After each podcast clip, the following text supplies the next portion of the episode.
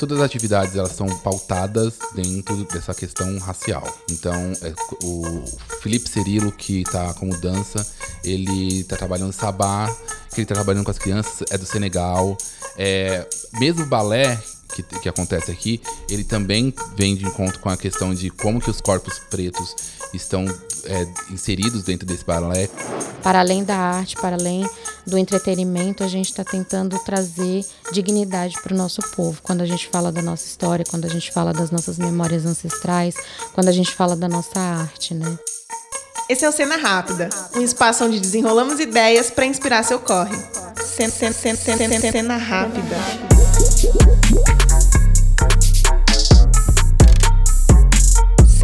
Cena rápida. Oi, gente, como estão por aí? Eu sou a Evelyn Vilhena, esse aqui é o Cena Rápida, podcast quinzenal do Desenrola e Não Me Enrola, onde junta, juntos e juntos a gente desenrola várias ideias.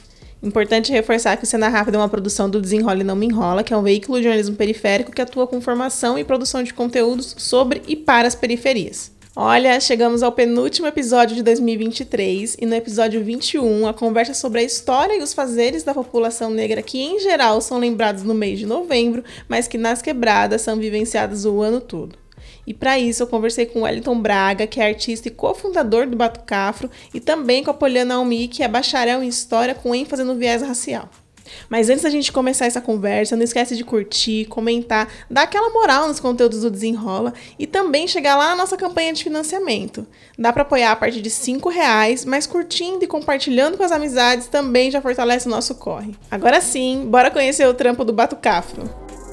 Bora lá desenrolar esse papo? Meu nome é Wellington, estou é, aqui no Itaim Paulista. É, inicio minha, minha carreira artística no teatro, na verdade comecei no teatro vocacional. E daí dentro do teatro vocacional a gente tinha um grupo que tocava, era percussão, era ao vivo, então todos os espetáculos eram musicados. E a gente começou a ter mais uma preocupação maior com a, com a musicalização e eu fui me aprofundando mais na, na parte de percussão. E hoje é, Batucafro tem 10 anos já de, de existência e dentro do Batucafro faço a parte de produção e de artes visuais. Devidamente apresentado, o Wellington conta pra gente sobre o trampo do Batucafro no Itaim Paulista, que fica na zona leste de São Paulo, e como o surgimento da iniciativa está diretamente ligado a um outro grupo muito importante da zona sul de São Paulo. É, o Batucafro ele é, a, completa 10 anos esse, esse, em setembro dia 13 de setembro, que na verdade há 11 anos atrás a gente, com Daniel Sundjata Marques, ele convida eu e a Poliana para atravessar São Paulo e no na Casa de Cultura do M Boi Mirim e nessa travessia a gente foi no Panelafro. Lá a gente ficou super encantado com o Panelafro, achamos aquilo maravilhoso. E eles tinham uma estrutura é, já muito organizada da, daquele evento, que já acontecia há algum tempo ali. E então a nossa preocupação era ter uma homenagem a essa, a essa inspiração que foi o panelafro e não copiar o panelafro. Então a gente inicia é uma pesquisa de, de, porque a gente sabia que aqui no Itaim Paulista tinha potencial para fazer algo que fosse semelhante e a gente começa a fazer essa pesquisa de, das pessoas e daí no dia 13 de setembro é, a gente, há 10 anos atrás, a gente inicia o primeiro é, Batucafro com, com 12 pessoas.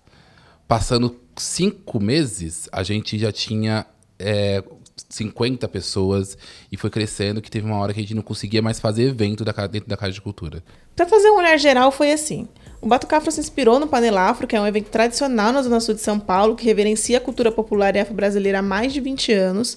E aí as ações do Batucafro começam na Casa de Cultura do Itaim Paulista, com eventos mensais onde eles convidavam grupos da região para se apresentarem no espaço.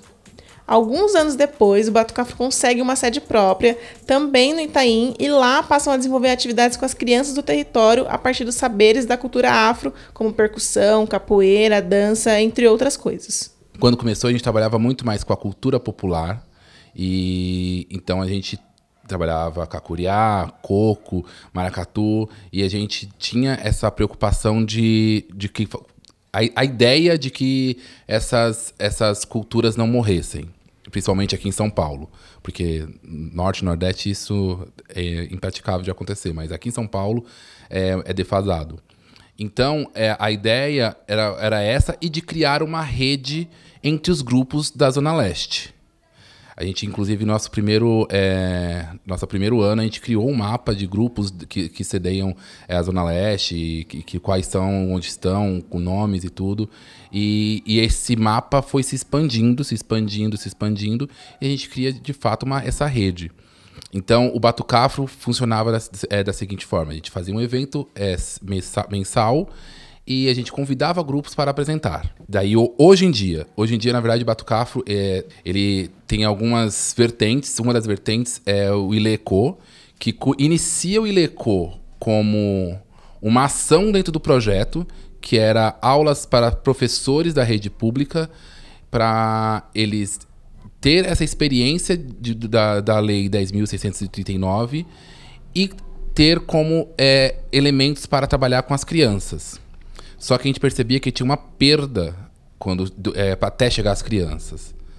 Então, é, algumas outras pessoas começam a se organizar e o Ileco vai ganhando forma, vai ganhando conteúdo e vai ganhando corpo e se torna um outro coletivo. Então, uma ação se torna um coletivo. Então, ele assume como coletivo. Repararam nessa última fala do Wellington sobre eles atuarem para fortalecer a Lei 10.639 junto aos professores? Essa é a lei que estabelece as diretrizes na educação nacional para incluir no currículo oficial da rede de ensino a obrigatoriedade da temática História e Cultura Afro-Brasileira. Ao longo desses 10 anos, o Batucafo passou a desenvolver projetos, pesquisas e oficinas com o intuito de celebrar a arte, a cultura popular e afrodiaspórica seja com oficinas para as crianças do território, com bloco que desfila no carnaval reverenciando os orixás, ou atuando junto com os professores da rede pública para a aplicação da lei. O Wellington explica como as atividades com as crianças são trabalhadas com o objetivo de trazer outros referenciais. Todas as atividades elas são pautadas dentro dessa questão racial. Então, é, o Felipe Cerilo, que está como dança, ele está trabalhando sabá, que ele está trabalhando com as crianças, é do Senegal. É, mesmo o balé que, que, acontece aqui, ele também vem de encontro com a questão de como que os corpos pretos estão é, inseridos dentro desse balé, como que é a diferença de, de um balé branco e tudo mais. Então sempre tem essa, essa, essa, essa questão. A capoeira, por si só, ela já traz essa, essa questão, essa vertente. E a gente trabalha muito com os princípios. A gente, na verdade, começou agora a trabalhar com os princípios do Kwanzaa, que são sete princípios. Então a gente já trabalha isso, que é todo na língua Swahili. Então a gente já vai fazendo com que eles entendam que a linguagem não é só o português ou inglês ou francês, que tem outras é, línguas é, que poucos se chega até nós. O Yorubá, que todo o espaço, é, o nome do espaço é em Yorubá. Então a gente tem muito. Inclusive a gente não chama os professores de professores, são de Olukós, que, que são professores, mas é um outro significado em África é, de, do que é professor. Então, tudo isso a gente vai trabalhando essa, essa vertente. E essa atuação do Bato Cafro reflete diretamente na autopercepção das crianças sobre si, mas também sobre as construções sociais. Tem uma criança específica que, quando ela começou aqui, ela, ela não sabia que o cabelo dela era crespo. Ela achava que o cabelo dela era alisado. E daí a gente conversando, daí eu, é, tem uma música do que é a Neguinha Assim, do Renato Gama, e daí eu, a gente passando, daí eu falo, quem vocês se identificam? Daí ela, eu não, ninguém, porque meu cabelo não é igual de ninguém. Eles têm o cabelo assim, né? Eu falei, mas como assim? Daí eu falei, não, meu cabelo não é desse jeito, meu cabelo é para baixo, não é para cima. E foi uma conversa muito grande, assim, essa conversa. E depois, é, agora há pouco tempo, ela tá ela tinha um processo químico no cabelo. Daí eu falei, não, mas seu cabelo de verdade é esse que está na raiz, esse que está crescendo, que estava com o processo químico já desgastado e já tinha um, a raiz crescendo. E agora ela está usando trança direto para esperar essa, essa raiz crescer sabe? Então ela, a gente conversando com ela, falou, ah, vou colocar trança, e ela está de trança, inclusive, agora nas atividades, é para o cabelo crescer na, e ser o natural dela. Então acho que isso foi essa, essa conversa contínua de todo mundo falando, todo mundo pontuando, que fez virar essa chave na cabeça dela. Até aqui a gente conheceu o corre do pessoal do Batucafro, que tem atuado para resgatar os saberes e fazeres afrodiaspóricos como prática cotidiana. E agora, Poliana Almi, que é bacharel em História e estuda especificamente História através de um viés racial, fala sobre como iniciativas das quebradas, que atuam a partir de uma narrativa contra-colonial, estão resgatando a história do povo preto e a influência disso na construção de futuros. É importante, né, a gente entender que esses saberes, na verdade, eles são nossos, né? Eles são negados ao longo do, dos séculos, né? Eles nos são negados ao longo dos séculos, mas eles são nossos, eles pertencem a nós, né? A gente se perde, a gente se desloca é, dessa prática artística, ancestral, enfim, né? Dessas vivências, que na verdade eu não acho nem que é artístico, é uma vivência cotidiana mesmo, né? A arte negra, ela tem esse lugar de você respira ela o tempo inteiro, você dança, né, o tempo inteiro, você está sempre em movimento e ela faz parte do seu dia a dia. E resgatar isso é retomar o que é nosso, né? É retomar um lugar que é nosso, que nos foi negado durante esse período aí de escravização, né, colonial e tudo mais, e que a gente ainda vive, né, esses resquícios.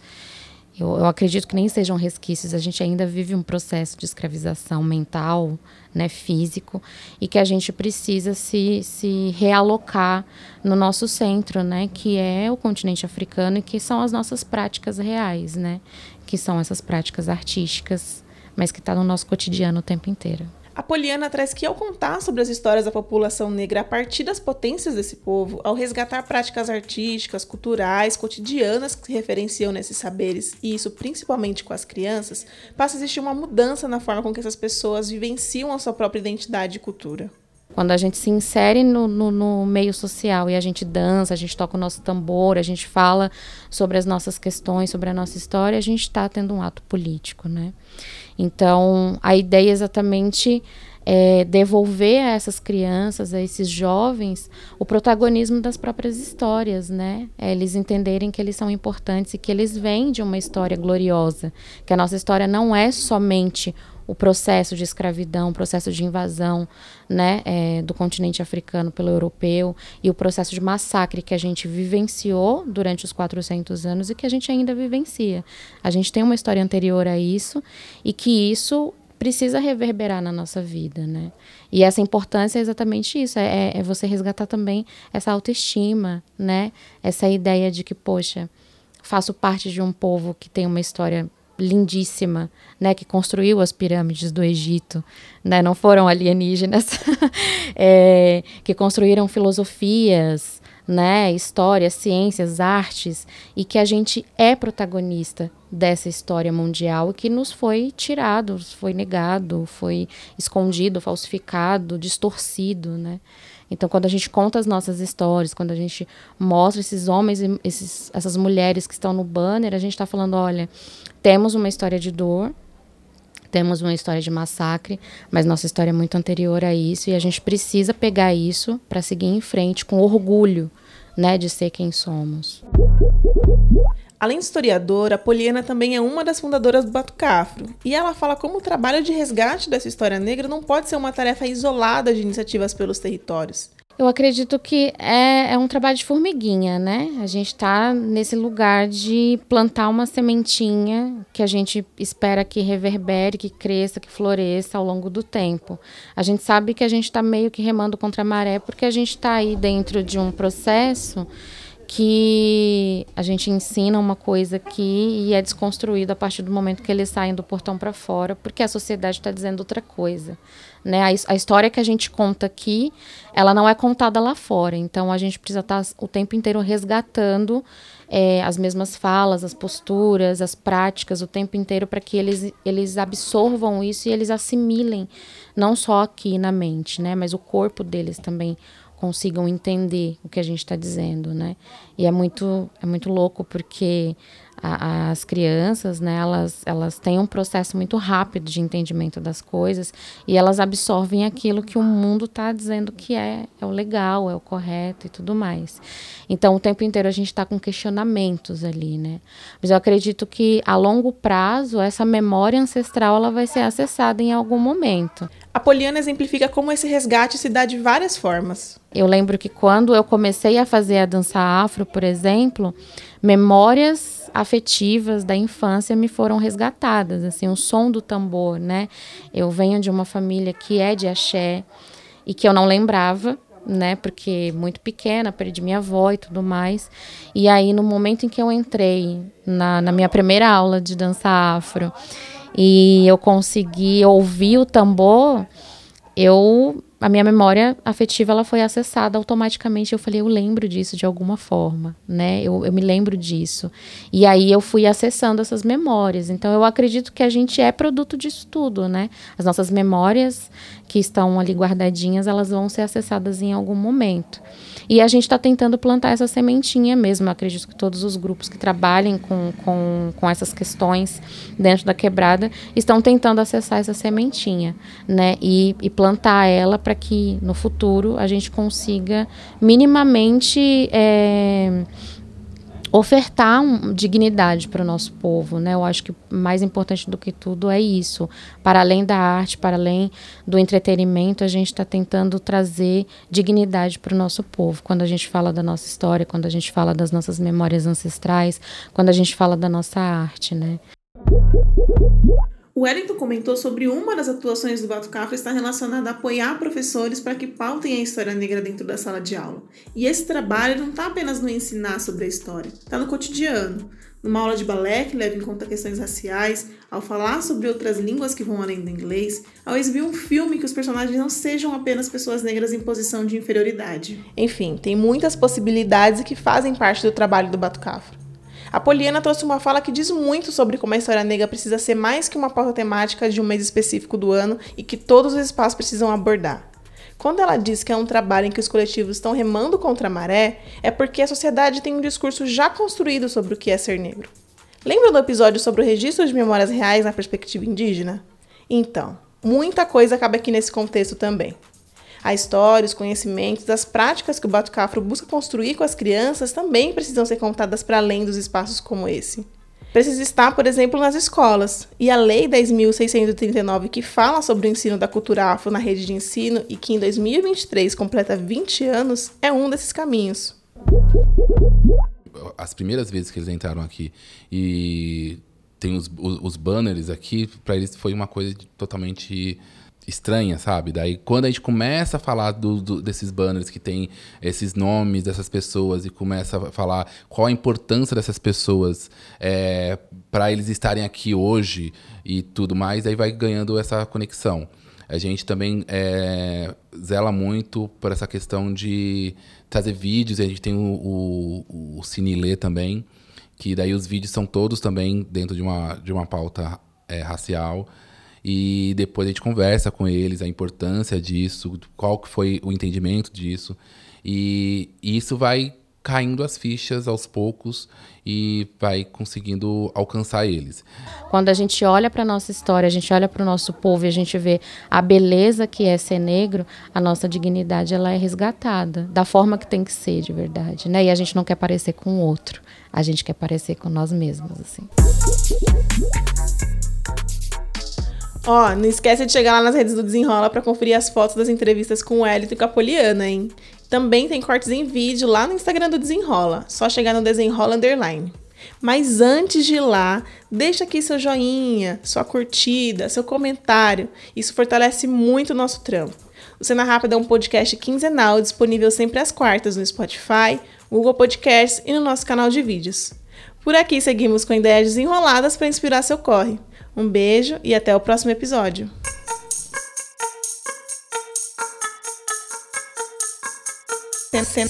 Cena rápida.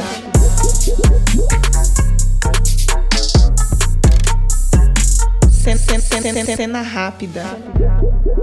Roteiro, apresentação e entrevistas por mim, Evelyn Vilhena. Distribuição por Thaís Siqueira e Samara Santos. Produção audiovisual por Pedro Oliveira, identidade visual Flávia Lopes, vinheta e edição por conta do Jonas Rosa.